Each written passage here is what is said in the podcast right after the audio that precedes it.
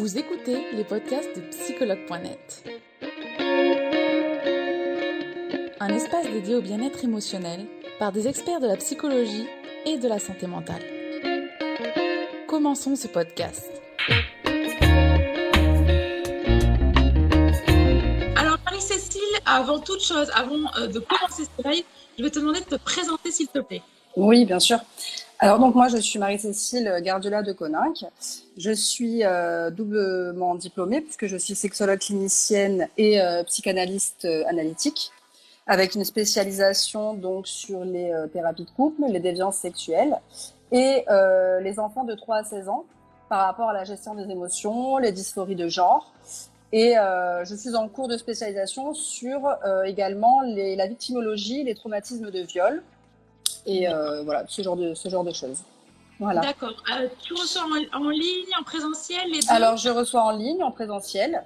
Euh, j'ai un cabinet sur Antibes qui reçoit donc du lundi au samedi. Et les consultations vidéo également du lundi au samedi avec des horaires un peu plus amples puisque c'est en vidéo. Voilà. Merci, merci Marie-Cécile pour cette présentation. Alors aujourd'hui, on va aborder avec toi les secrets de l'amour durable. Alors justement, Marie-Cécile, quelles sont les clés d'un amour durable? Alors, donc c'est un sujet qui est vaste, donc je, me suis permise de voilà de, prendre quelques petites notes parce que je voulais vraiment pouvoir euh, toucher un maximum de personnes et surtout pas employer des mots euh, trop compliqués au niveau de la psychologie, etc. Parce que ça peut être très vite pompeux et finalement les gens vont pas s'y retrouver. Donc je voulais que ça puisse parler à tout le monde. Donc je vous ai sorti vraiment huit clés euh, qui pour moi sont capitales pour avoir une qualité de vie dans le couple qui soit vraiment durable, mais sur, sur des décennies, pas sur quelques mois ou sur une année ou deux. Euh, je vais juste repartir un petit peu de la base parce que c'est vrai que finalement, quand on réfléchit un petit peu, on se rend compte qu'il y a un ancrage culturel euh, par rapport à, Walt Disney. Euh, sur les contes qu'on nous lit quand on est enfant, où on a le fameux prince charmant, le fameux homme de sa vie, et finalement, les, les, femmes sont à la recherche de cet amour romantique, rempli d'émotions, qui, euh, qui, doit, qui doit absolument durer toute la vie parce qu'on leur dit il faut que tu trouves l'homme de ta vie. Et finalement, quand on regarde un petit peu les statistiques, euh, on se rend compte que finalement, euh, à ce jour, en plus avec les mœurs qui évoluent et, et, tout ce qui se met en place dans la vie actuelle, on se rend compte qu'il y a peu de gens qui sont prêts à œuvrer pour cette, ce type-là d'amour. Pourquoi? Non pas parce qu'ils ne sont pas capables, mais parce que c'est difficile. Ça demande de l'énergie, ça demande de l'investissement, ça demande de l'écoute, de l'attention, du temps. Et, c'est vrai que des fois, on est dans un rythme de vie tous où on peut parfois oublier l'essentiel. Et euh, on a du mal, du coup, à garder cette qualité d'amour dans nos relations. Euh, donc, je vais vous proposer la première clé qui, pour moi, est importante. Ça va être de ne pas tenter euh, de changer votre partenaire. Pourquoi? Parce que pour construire une relation solide, il me semble important que vous acceptez que votre partenaire n'est pas obligé de changer. Vous, vous pouvez faire un travail sur vous, vous pouvez changer, vous pouvez évoluer. Lui pourra aussi, mais ne pas lui imposer ce changement-là, parce que finalement, vous l'avez choisi tel qu'il était au moment où vous l'avez rencontré. Euh, acceptez aussi qu'il y ait une possibilité qu'il ne puisse jamais changer ou évoluer. Ça aussi, il faut en prendre conscience, parce que souvent, on est un petit peu dans le déni. On se dit, non, mais ça va aller, il va changer, il va comprendre. Mais des fois, il faut juste accepter que non, il va peut-être rester comme il est aussi. Euh, autrement, qu'est-ce que vous risquez? Bah, Vous, vous risquez d'être frustré, parce que du coup, on est face à un échec et une incompréhension, et puis on n'est on n'est pas content, tout simplement. Et lui, il risque aussi de prendre la fuite, parce qu'il va se dire, attends, si je, lui, si je ne lui conviens pas, pourquoi elle reste avec moi? Et là, mm. le dialogue, il est rompu, très rapidement. Donc, je pense que il faut, vous pouvez l'amener à le soutenir pour lui apporter euh, des changements positifs dans sa vie, ça oui, qui forcément auront des répercussions positives dans votre vie de couple, mais ne pas lui imposer un changement. Je pense que ça déjà, c'est important. Ensuite, ne, le, la, le deuxième, la deuxième clé, ça va être ne pas contrôler votre partenaire. Donc quand je dis contrôler, c'est contrôler sa vie, contrôler son téléphone, contrôler ce qu'il fait quand il n'est pas avec vous. Euh, il faut savoir que le contrôle, c'est une sorte de violence psychologique et ça crée des relations toxiques. Euh, ce besoin de contrôle, bien souvent, il vient de l'ego et c'est souvent une réaction à vos peurs, à vos, à votre sentiment d'insécurité et à vos insatisfactions personnelles. Et ça, il faut en prendre, il faut en prendre compte et euh, il ne faut rien exiger de votre partenaire. Parce qu'un simple s'il te plaît, dans la demande que vous faites, ça se transforme d'une exigence, ça se transforme en une faveur. Et là, tout de suite, on n'est pas dans la même demande. Vous voyez ce que je veux dire? Et ça va permettre aussi de construire une, relation qui va être basée sur la coopération et sur le respect de l'un et de l'autre. Ça, c'est très important. Euh, si vous n'arrivez pas justement à gérer les compromis par rapport à cette communication euh, non violente, parfois, c'est vrai qu'il vaut mieux mettre un stop à la relation et accepter que c'est plus compatible, plutôt que d'insister et de contrôler parce que à terme, dans tous les, dans tous les cas, ça va amener à l'échec de la relation, rapidement ou dans le, ou dans le long terme. D'accord. Le troisième point, eh ben, c'est de s'intéresser à votre partenaire, tout simplement. Pourquoi? Parce que c'est pas parce que vous êtes en couple que vous êtes obligé d'être d'accord sur les mêmes points de vue, les mêmes idées politiques, les mêmes loisirs, les mêmes passe-temps, les mêmes passions. Euh, et ça, je pense qu'il y a beaucoup de couples qui ont parfois du mal à l'accepter parce qu'ils se disent non, mais moi, s'il aime, il faut que j'aime. Non. Par contre, ce que vous êtes dans l'obligation, et je pense que c'est ce qu'il y a de plus sain, c'est de vous intéresser à ce qu'il fait, lui poser des questions, porter de l'intérêt à ce qu'il fait, même si vous, ça ne vous intéresse pas. Et justement, je pense que c'est là où ça va prendre tout son sens parce que la personne va dire, ben voilà, elle n'aime pas, mais par contre, elle me considère et elle considère mes activités. Et du coup, ça va prendre son sens et la personne va se sentir valorisée aussi, de dire, bah, finalement, ce que j'aime, mes idées, elles sont pas si mal. Et ça, il prend sa place aussi dans son couple. La quatrième clé, ça va être de valoriser les émotions négatives. Alors là, c'est un petit peu plus complexe. En fait, il y a des émotions dans les relations amoureuses qui sont comme la frustration, euh, la colère, la rancœur, la jalousie. Euh, tout ça, ça va être des émotions qui sont pas souhaitables, qu'on n'aime pas vivre dans une relation amoureuse. Mais par contre, ce qu'il faut pas oublier, c'est que ces sentiments sont sains. Hmm. Ça doit exister, c'est normal dans une relation amoureuse. Parce que la colère, ça va permettre à votre compagnon d'exprimer ses émotions. Et effectivement, je dis pas que c'est bien de valoriser le fait qu'il se mette en colère. Par contre, de lui reprocher d'avoir été furieux, ça va encore plus le culpabiliser et il va être encore plus sur la défensive. Donc, je pense que c'est très difficile à faire et j'en ai conscience, mais moi, ce que je conseille souvent à mes patients, c'est d'être dans l'accompagnement, de dire, OK, euh, tu, tu ne. Alors, je vois qu'il y a quelqu'un qui a marqué la jalousie est saine. Non, la jalousie n'est pas saine. C'est juste qu'il y a certaines formes de jalousie qui peuvent être très saines, mais justement, il y a beaucoup de, de différences que j'expliquerai par la suite si besoin. Mais oui, certaines jalousies peuvent être saines. Euh, donc je disais oui, effectivement, il faut l'accompagner en lui expliquant qu'il peut être furieux, qu'il peut euh, exprimer sa, colère, mais avec des mots adaptés, avec un mode d'adresse adapté. Et surtout, le but, ça va être quoi? Ça va être de trouver l'objectif commun qui est, euh, qui est de dire on est une équipe, on va surmonter les problèmes ensemble. Ça sert à rien parce que si moi tu m'agresses, moi je t'agresse, au final, il n'y a plus de communication. Et là, on n'avance plus. On stagne, voire on régresse. D'accord? Ensuite, le cinquième point. Euh, conserver une sexualité et des contacts physiques. Donc là, on est un petit peu dans le nerf de la guerre, dans, dans, un petit peu ma spécialité. Alors effectivement, euh, on me dit souvent, oui, mais le sexe, c'est la base du couple. Alors, euh, au début d'une relation, euh, l'attraction physique et sexuelle, elle est très spontanée, elle est très naturelle, elle est parfois même passionnelle au départ, et c'est super. Et puis après quelques années, après quelques décennies, l'attraction ou le désir peut diminuer, ainsi que les signes d'affection, donc les bisous, les caresses, les câlins, et euh, surtout quand il y a des enfants.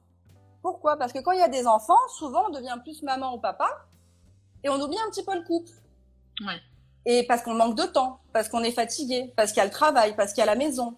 Et c'est vrai qu'on oublie un petit peu notre rôle de femme, notre rôle d'homme, et finalement on oublie le couple. Et en fait, dans une famille, euh, il faut bien savoir que le pilier d'une famille, c'est le couple, avant tout. S'il n'y a pas de couple, il n'y a pas de famille. Et s'il n'y a pas un couple épanoui, c'est difficile d'avoir une vie de famille stable et épanouie à long terme. Je parle évidemment pas sur l'instant. Donc, il faut vraiment toujours garder en tête, se dire, je suis une maman, je suis un papa, mais je suis aussi la femme d'eux et le mari d'eux. D'accord. En sixième clé, je dirais ben, d'être à, d'être à l'écoute l'un de l'autre. Alors, l'écoute, c'est très important. Et quand je dis écoute, on fait souvent le, le laïus entre les deux, c'est-à-dire que on confond entendre et écouter. Hmm. Quand vous rentrez à la maison et que votre mari ou votre femme vous dit quelque chose, on a souvent tendance à faire hmm, oui, oui, en hochant la tête et dire oui, oui. Mais finalement, est-ce qu'on a entendu ou est-ce qu'on a écouté? C'est bien, bien là la différence. Et souvent, les gens pensent, mais non, je t'écoute. Non, tu m'as entendu, mais tu ne m'as pas écouté. Donc, c'est pour ça qu'il ne faut pas hésiter, quand on a le temps, je sais que c'est pas facile avec le quotidien et tout ça, mais il ne faut pas hésiter à reformuler ce que dit l'autre pour vraiment montrer qu'on a compris ce qu'il voulait, qu'on a compris sa demande et que on a entendu et qu'on a écouté ce qu'il a dit. J'ai compris ce que tu m'as dit.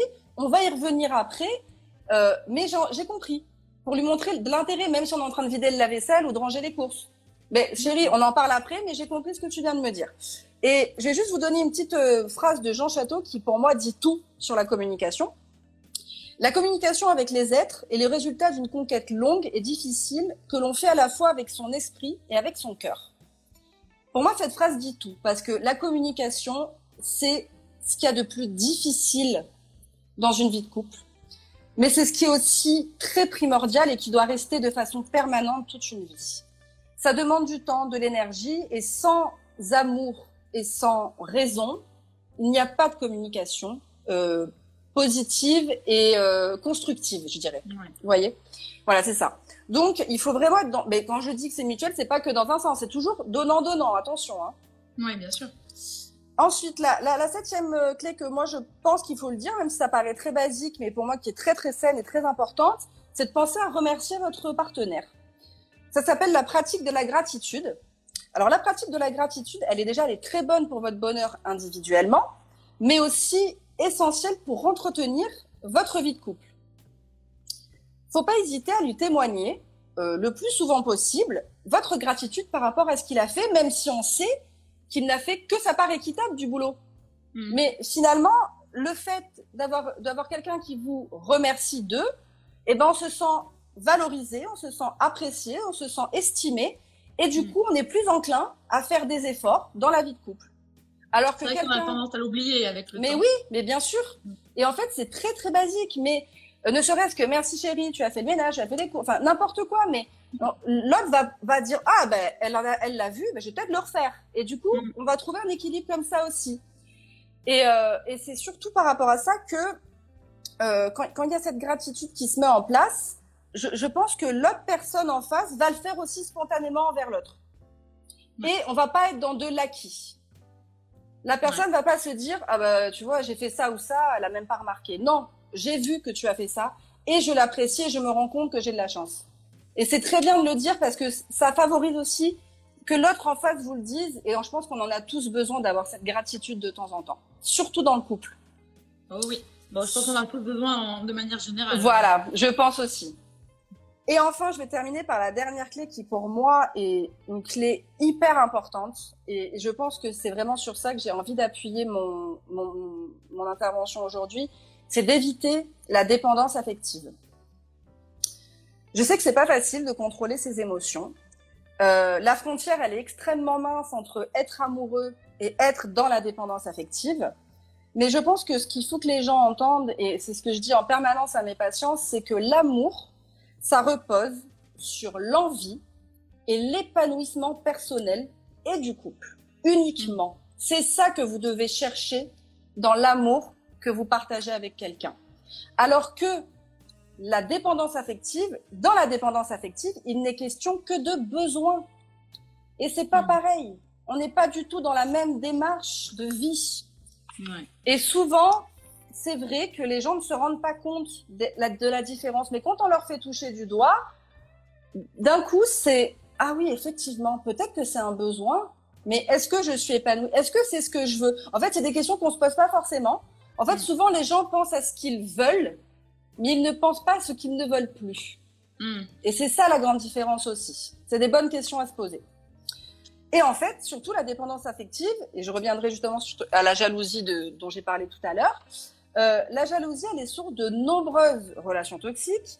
Comme la, et en fait, c'est la dépendance affective qui engendre la jalousie, qui engendre le manque de, de confiance en vous, qui, qui, engendre la possessivité. Et en fait, tout est question de, de quand on dit que c'est toxique, non, parce que tout, tout n'est pas toxique et tout n'est pas pathologique. C'est-à-dire que il y a des gens qui sont jaloux de façon, quand je dis normale, c'est-à-dire dans il, n'a pas envie de voir sa femme embrasser un autre homme devant lui, par exemple. Ça, pour moi, c'est une jalousie qui est saine et qui est tout à fait équilibrée.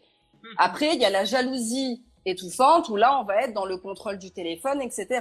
Donc, il y a vraiment différents types de jalousie et de possessivité. Et c'est pour ça que tout, non, on peut pas dire la jalousie est toxique et la possessivité est toxique. Non, parce qu'il y a, il y a des marges. Il faut, il faut vraiment prendre, chaque cas est différent. Et avant de dire qu'une situation est toxique ou pathologique, il faut vraiment connaître l'histoire, connaître la situation et connaître aussi le passif des gens. Parce qu'il y a des gens, ils ont eu des gros traumatismes, des gros problèmes de, construction interne déjà. Et c'est compliqué pour eux d'être équilibrés dans leur couple. Donc, on peut pas parler de toxicité comme ça spontanément. Je pense qu'il faut trouver le juste milieu. D'accord. Donc, en fait, moi, en gros, si je peux, si je peux conclure euh, rapidement sur, sur ce, les clés de l'amour, c'est qu'en fait, le secret d'une relation durable, eh ben, ça va beaucoup plus loin que l'amour. Parce que l'amour, dans 90% des cas que je rencontre, l'amour, c'est pas du tout le problème dans le couple. Et ça, c'est vrai qu'il faut pas l'oublier. Et surtout, quel type d'amour on a? Parce qu'il y a l'amour amoureux, il y a l'amour habituel, il y a l'amour sécuritaire. Voilà, il y a, il y a plusieurs types d'amour aussi. Et euh, je pense qu'il faut garder en tête que quand on est dans un couple, il faut faire des efforts. Il faut faire des efforts, des efforts sur soi, des efforts dans son couple, maintenir une communication, maintenir de la tendresse, maintenir une sexualité épanouie et surtout, surtout, surtout une volonté commune. N'oubliez pas que vous êtes une équipe et que vous avancez à deux. Hmm. Et ne jamais dire je porte mon couple à bout, à bout de bras toute seule parce que à terme, ça n'ira pas. Voilà ce que je peux dire déjà sur les clés. Merci Marie-Cécile du coup pour euh, cette première question sur les clés d'un amour durable. J'espère que ça vous a parlé. Alors aussi, Cécile, est-ce que finalement réussir sa vie amoureuse, c'est une question de volonté? Je pense qu'on a déjà un début de question avec tout ce que tu as dit. Alors voilà, c'est pour ça que je voulais vraiment vous donner ces clés parce qu'effectivement, ça en découle par rapport aux autres questions. Alors moi, je vais vous répondre un grand oui, mais une volonté commune. Ne faites jamais une volonté seule, parce que vous vous casserez les dents. D'accord. Et vous vous épuiserez. D'accord. Est-ce que tu peux nous dire aussi si euh, les crises et les conflits de couple ils sont présents chez les couples heureux? Alors, déjà, la notion de couple heureux, elle est très subjective. Déjà. Donc, on va partir du principe que c'est un vrai couple heureux puisque dans la question, on va dire que c'est un couple heureux, même si, voilà, une fois encore, il y a des couples qui paraissent très heureux et au final, euh, c'est pas le cas. Hein. donc, euh, je, reste vraiment, je, reste objectif, mais tout en gardant cette part de subjectivité sur le couple heureux.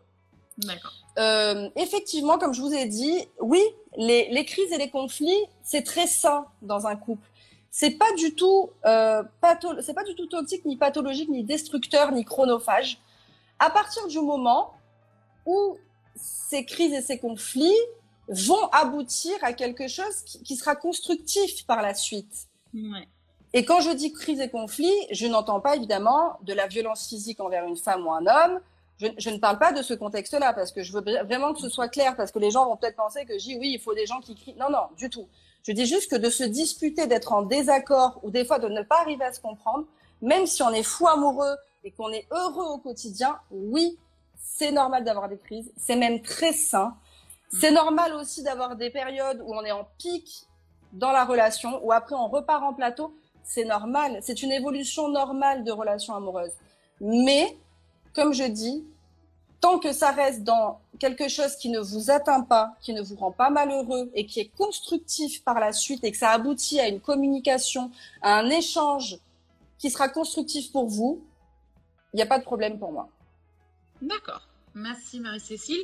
Et enfin, est-ce que le sexe est un ciment du couple qu'on entend souvent dire? Oh oui, on n'entend que ça. Alors, effectivement, la sexualité, ça prend énormément de place dans un couple. Que ce soit dans l'absence ou dans la prédominance, hein, parce que voilà, on parle toujours de prédominance sexuelle, mais on, oublie par la fois aussi de parler de l'absence. Mais c'est le cas et ça existe.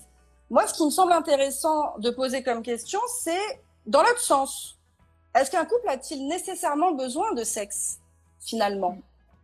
Parce que tout le monde se rapporte à ça en disant non, mais moi, je pourrais pas. Mais il y a des couples qui fonctionnent sans. Et c'est important d'en parler aussi. Donc, en fait, pour moi, ça va dépendre de chaque personne et de chaque couple. En fait, effectivement, la sexualité, ça permet un rapprochement, euh, ça permet euh, une intimité qui favorise effectivement la bonne entente dans le couple. Mais il y a d'autres couples qui sont également très épanouis sans sexualité, car les besoins naturels, déjà à la base, ils sont peu présents. Et puis il y a des gens qui n'ont pas de libido, qui sont asexués, qui c'est pas pour autant que c'est un couple, c'est des couples qui sont malheureux, loin de là. L'important, comme je dis toujours, c'est de trouver la personne avec qui vous partagez cet équilibre-là, qu'il soit dans l'excès ou dans l'absence. Il faut trouver le bon partenaire. Vous voyez ce que je veux dire?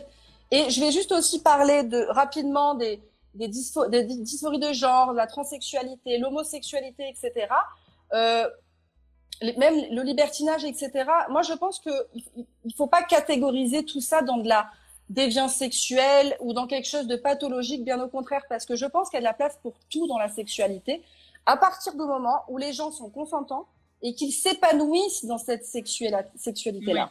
Et il faut pas avoir honte de dire, mais moi, j'aime essayer telle et telle chose, parce que tant que pour vous, c'est euh, bénéfique, positif au quotidien, il n'y a pas de pathologique là-dedans.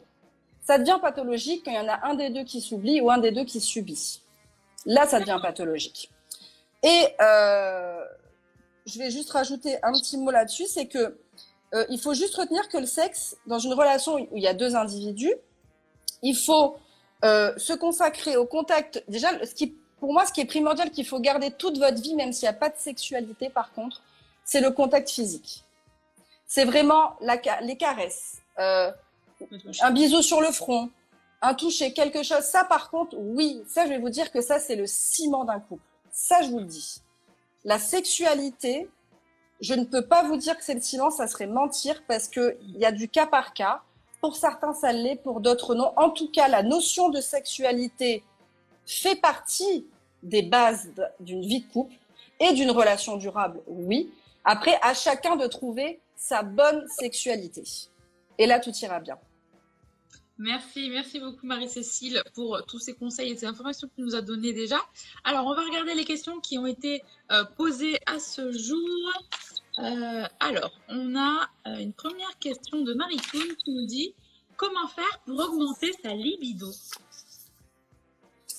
Ah, question vaste c'est Maritoun. Alors Maritoun, c'est une question qui est très complexe puisque pour te, pour te demander d'augmenter ta libido, il faudrait que je connaisse déjà la libido euh, actuelle que tu as pour pouvoir te, donner des conseils plus précis.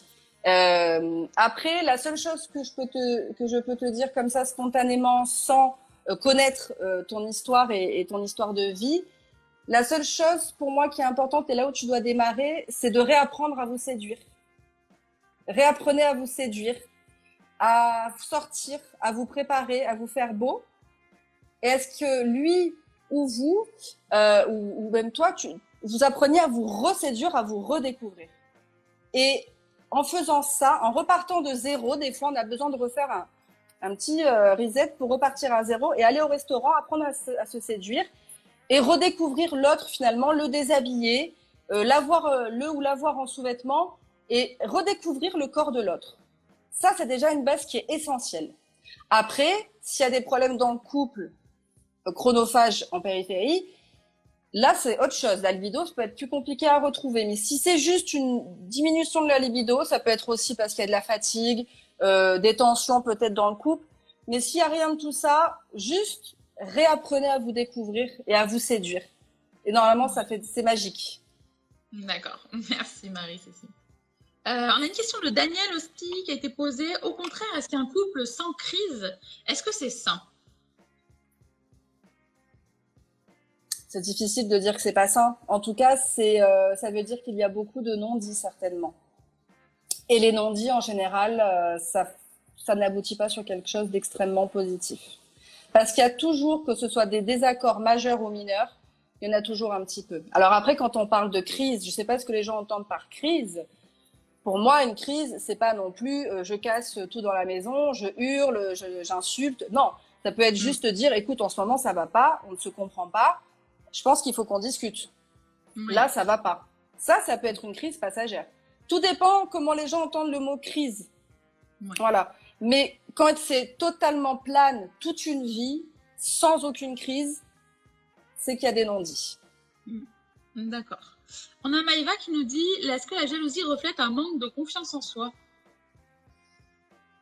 Tout dépend. Alors, la jalousie, ça peut refléter euh, une trahison passée qui a euh, un petit peu, j'ai envie de dire, démystifié euh, la confiance qu'on avait en l'autre et en l'amour et en une relation amoureuse. Euh, ça peut être aussi euh, la relation paternelle qui n'était peut-être pas stable à l'enfance et qui en grandissant fait que la personne cherche plus un père qu'un qu'un homme. Et après, ça peut être aussi tout à fait une personne qui se considère moins bien ou pas assez bien pour l'autre et qui a peur euh, que la personne aille voir ailleurs. Et ça peut être aussi euh, le comportement du conjoint ou de la conjointe, hein, ça dépend, qui crée ce sentiment d'insécurité et de jalousie parce que on sait qu'il est un petit peu dragueur, un petit peu sur les réseaux, surtout maintenant avec les réseaux et Instagram, hein, on n'est pas aidé. donc, euh, donc euh, voilà, il y a, y a, plusieurs cas de figure, mais c'est c'est pas que forcément un manque de confiance en soi. D'accord. Merci pour cette explication. Euh, alors, il y a une question de Morgane. Un couple peut-il se reconstruire après une tromperie simplement physique, entre parenthèses, elle a précisé. Alors, alors euh, une tromperie simplement physique. Alors, c'est-à-dire euh, simplement, c'est-à-dire qu'il y, a juste une, tromperie sexuelle. C'est ça qu'elle veut. il n'y a, pas d'amour. Euh, il n'y a pas eu d'amour. Oui, effectivement, moi, je peux vous garantir que j'ai des couples que j'ai largement que j'ai largement reconstruits après même plusieurs tromperies, et, et c'est pas du tout infaisable. Par contre, euh, ce qui est important, c'est qu'il faut faire la différence entre accepter et pardonner, entre oublier et pardonner, et entre je te pardonne, mais je ne me pardonne pas à moi. Parce que des fois, on, croit pardonner au conjoint, mais finalement, on se pardonne pas à soi d'avoir pardonné. Hmm. Donc, il faut, c'est tout un, un, travail. Mais pour répondre à ta question, Morgane, euh, je, ne, connais pas toute l'histoire de, de, ton couple. Par contre, une réponse claire et nette, oui, un couple peut se reconstruire après une tromperie. Tout à fait. C'est faisable. Ok. Super. Merci Marie-Cécile. Euh... Ah, Angie qui nous dit, malgré tout ça euh, et notre amour, ça ne marche pas. Est-ce que c'est possible qu'on soit juste incompatible finalement? Alors, euh, bah, comme je disais tout à l'heure, l'amour, c'est rarement le problème dans les séparations amoureuses. Donc, euh, effectivement, je suis entièrement d'accord avec ça. Euh, bah, il faudrait déjà savoir quel est, c'est quoi ce tout ça quand elle me dit malgré tout ça. Alors, j'imagine que c'est finalement toutes les clés que tu as su nous donner au début. C'est malgré toutes ces clés. Ça ne marche pas. Alors peut-être sommes-nous incompatibles? Oui, peut-être que vous êtes incompatibles. C'est possible. Après, je connais pas toute l'histoire. C'est très difficile de parce que c'est des travaux qui sont longs normalement en séance. Hein. c'est quand même quelque chose où j'apprends à connaître vraiment l'histoire parce qu'elle est passive, etc. Mais euh, vraiment, pour répondre à ça, oui, il y a des cas où effectivement, malgré toute la meilleure volonté des deux personnes, ça ne marche pas parce que ce n'est pas compatible. Mais de dire qu'on est incompatible, c'est un petit peu faux parce qu'il n'y a, pas de compatible ou incompatible. C'est juste que des fois, on n'a pas les mêmes, les mêmes euh, directions de vie, les mêmes envies, les mêmes objectifs de vie et même projet, tout simplement. C'est pas qu'on est incompatible, c'est juste qu'on n'est on n'est pas à ce moment-là sur la même médiane. Voilà. Ça, c'est possible, oui. Mais après, il faudrait que je connaisse euh, le passif pour répondre plus précisément. D'accord. Merci quand même d'avoir essayé. C'est toujours important pour, pour les personnes. Euh... Ah, intéressant. Tunde qui nous dit il peut arriver qu'on s'oublie dans son, dans son couple. Euh, comment faire pour garder son identité dans le couple? C'est ce que je disais tout à l'heure, justement, de ne pas être euh, déjà bah, d'être à l'écoute. Alors, je ne sais pas si c'est euh, cette personne qui s'est oubliée euh, ou si c'est la conjointe, je ne sais pas. En tout cas, ce qui est très très important, c'est de garder un équilibre de vie. Alors que ce soit un équilibre de vie familial, social, professionnel. Donc, euh, ce que je conseille toujours, c'est de garder un temps pour la famille. Alors, en pourcentage, bien sûr que la famille est prioritaire parce qu'il y a des enfants, etc. Par contre, de ne pas s'oublier en tant que personne, c'est avoir un cercle social, avoir une activité extérieure et dans le couple. Euh, si vous êtes, parce que si on perd son identité, peut-être qu'on est un petit peu dans de la soumission finalement, je ne sais pas. Euh, peut-être ne pas hésiter à, à interpeller l'autre et de dire mais attends, moi je suis peut-être pas d'accord avec ce que tu me présentes là. C'est pas parce que c'est une mauvaise idée, c'est juste que moi ça ne me convient pas. Donc après, si on est dans un processus de soumission, c'est plus compliqué et on tombe là pour le coup dans une relation toxique. Donc là, en général, quand c'est toxique, il faut quand même rapidement s'en extraire. Mais s'il en a pris conscience, soit il faut interpeller la personne, soit voir un professionnel pour justement retrouver un équilibre dans tout ça, parce que peut-être que l'autre personne ne le fait pas volontairement, je ne sais pas. Et si ce n'est pas le cas, eh bien tout simplement, il faut faire le constat que ça ne vous convient pas et que vous n'êtes pas heureux. Et si vous n'êtes pas heureux dans votre vie de couple, ça ne sert à rien de rester. Parce que le bonheur et l'épanouissement personnel, c'est vraiment le plus important dans une relation amoureuse. Vous, votre bonheur et votre accomplissement personnel et amoureux. C'est très important. Merci. Alors, on va en faire une autre. Alors, on a Ashmi qui nous dit Est-ce que le mariage durable, euh, au fond, n'est pas un simple mariage d'intérêt? Au fond, c'est simplement un échange de bons procédés pour, pour que ça dure. C'est un petit peu rude, hein, dites donc. Alors non, le mariage durable euh, n'est pas un mariage d'intérêt. Non, parce que euh, après il y a des gens qui se marient par intérêt. Attention, je dis pas qu'il n'y a pas des mariages par intérêt, il y a des relations par intérêt. Ça, ça existe, mais c'est pas le sujet. Après, si ça a été un mariage d'intérêt, effectivement, oui. Si à la base c'était une relation dans ce sens, ça sera un mariage d'intérêt et effectivement, ça sera un échange de bons procédés jusqu'à la fin de la relation. Ça, c'est acquis. Par contre, euh, si c'est une relation saine euh, dès le départ et qu'il y a vraiment eu de l'amour, etc., etc., je pense que faire un échange de bons procédés et mettre des clés en place, c'est plus essayer de sauver un amour et une relation et toute une construction qui a été faite. Parce que c'est comme si vous mettiez des briques toutes les années avec du ciment et que du jour au lendemain, vous mettiez des coups de masse et que vous dégringolez tout ce que vous avez mis du temps à construire. Donc non, je pense que quand ça a été fait avec les bons fondements, pour moi, il n'y a pas d'intérêt et il n'y a pas d'échange de, bons procédés. Je pense qu'il y a une volonté commune d'avancer et de sauver et de prendre soin d'eux plutôt que d'échange de bons procédés. Moi, ça ne me, je le vois pas dans ce sens-là en tout cas. D'accord. Merci euh, Marie. Euh, ah, il y a une personne qui nous demande si tu peux nous donner des exemples de dépendance affective. Des exemples de ah ben c'est la, bah, la, dépendance affective, c'est une personne qui ne peut pas euh, fonctionner sans l'autre et qui se rend malade à chaque instant où la personne n'est pas avec elle. Qui, euh, bah, ça va être par exemple quelqu'un, voilà, une femme ou un, bon, je vais prendre l'exemple d'une femme parce que c'est vrai qu'il y a un petit peu plus souvent des dépendances affectives avec les femmes qu'avec les hommes, de ce que j'ai pu constater. Euh, bah, c'est un homme, voilà, qui part chercher le pain et qui au lieu de mettre 10 minutes en met 13, et euh, là, c'est la scène, parce que pour elle, il est allé voir une autre femme, parce que pour elle, il a, a profité pour appeler sa maîtresse, parce qu'il a dû faire un détour avec ses copains. Et euh, voilà, c'est ce, genre d'exemple-là, la dépendance affective, c'est ne pas arriver à fonctionner sans l'autre, parce que l'autre m'appartient. Et que quoi qu'il fasse, il faut que ce soit au travers de moi et que je sache tout et que je puisse tout contrôler. Et là, on tombe dans la possessivité par, euh, par voie de conséquence. D'accord. Alors, merci Marie-Cécile. On va encore faire, euh, vu le temps qui passe, peut-être qui nous dit la grande compatibilité est-elle toujours nécessaire pour avoir un amour durable? Je ne sais pas ce qu'ils ont avec la compatibilité, mais... Je ne sais pas, j'ai dû les inspirer. Euh, non, non, euh, écoutez, je pense que la compatibilité, c'est très subjectif finalement. pourquoi? Parce que il n'y a que vous qui savez si vous êtes compatible ou non. Mais même moi, en tant que professionnel, je suis incapable de vous dire vous êtes pas, vous n'êtes pas compatible.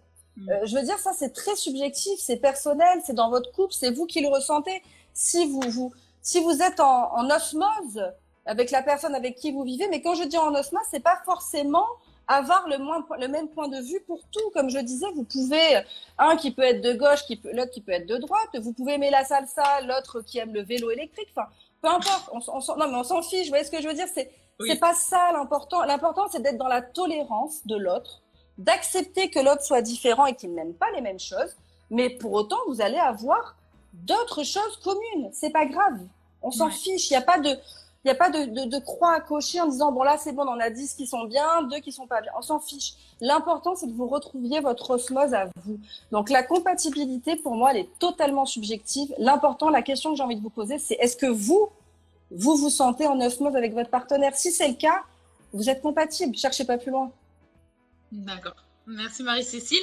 On va faire une dernière question. J'avais vu qu'il y avait une sorte de témoignage de Clara qui nous disait qu'elle était en couple depuis trois ans et qu'elle avait euh, flashé sur un homme il y a peu. Elle ne sait pas si elle doit continuer cette relation ou est-ce que ça vient dire aussi de sa relation apparemment? La question c'est est-ce qu'elle est toujours aussi heureuse au bout de trois ans? Euh, avec cette personne-là Est-ce qu'elle l'aime toujours comme avant? Est-ce qu'elle est épanouie? Est-ce que la personne la comble? Est-ce qu'elle comble ses besoins et ses désirs? Euh, Après, effectivement, un coup de foot, ça arrive. C'est pas que dans les films, bien sûr que ça arrive. Après, euh, la question, c'est oui, elle, elle, a flashé sur ce garçon-là, mais est-ce que ça vient perturber sa vie? Si elle se pose la question, c'est que ça doit la perturber. Donc, à partir du moment où c'est pas quelque chose de ponctuel, vous avez un flash en disant oh là là, qu'est-ce qu'il est beau, ça arrive. Ben, on a des yeux, c'est fait pour ça. on a le droit de regarder, de trouver quelqu'un beau. Ce n'est pas interdit. Même si on est marié, même si on est en couple, on peut dire c'est un, une jolie personne, c'est pas grave. C'est pas ça tromper, hein. Mais si ça la perturbe et qu'elle pense à cette personne-là et qu'elle remet en question sa relation parce qu'elle a flashé sur cette personne, là, effectivement, il faut qu'elle se pose les bonnes questions de est-ce que, à l'heure actuelle, sans parler, au, sans penser au passé, parce que souvent quand on est dans ce type de réflexion, on a tendance à idéaliser le passé et la relation parce qu'on veut tellement dire non, non, c'est pas possible, je peux pas rompre, qu'on idéalise énormément les choses. Mais il faut juste simplement faire un constat actuel de est-ce que là, tout de suite, présentement, mon, mari ou mon compagnon euh, me comble? Est-ce qu'il me suffit? Si oui, eh ben c'est pas grave, elle a eu un flash sur un garçon, ça arrive. Par contre, si le constat c'est non, c'est plus dangereux. Ça veut dire que oui, elle peut être attirée par d'autres hommes. D'accord. D'accord. Voilà. Bah, j'espère que Clara, euh, ça t'aura ouvert un peu euh, les yeux. et si jamais tu souhaites en parler plus à Marie-Cécile. Oui, voilà, n'hésitez pas. Euh, bah, je te remercie, Marie-Cécile. Bah, merci beaucoup à vous, c'est avec un plaisir. Merci à psychologue.net parce que vous êtes très sérieux et euh, vous êtes vraiment dans l'accompagnement des professionnels, c'est un plaisir. Donc, euh, puis merci à tous ceux qui ont suivi la, la conversation, c'était très agréable et très intéressant aussi pour moi parce que c'était une première, donc c'était top. Bravo. Tu as voilà. superbement bien réussi. ah bah merci, c'est gentil, merci beaucoup. merci beaucoup. Merci. merci encore à toi et d'avoir pris du temps euh, pour participer à ce live en ce jour de Yolodé. Merci beaucoup. Euh, Merci. Nous espérons que vous avez aimé le podcast d'aujourd'hui. Souvenez-vous que tous ces sujets sont disponibles sur notre site psychologue.net et que vous pouvez également voir la vidéo complète sur l'Instagram TV sur psychologue.net. Rendez-vous dans notre prochain podcast.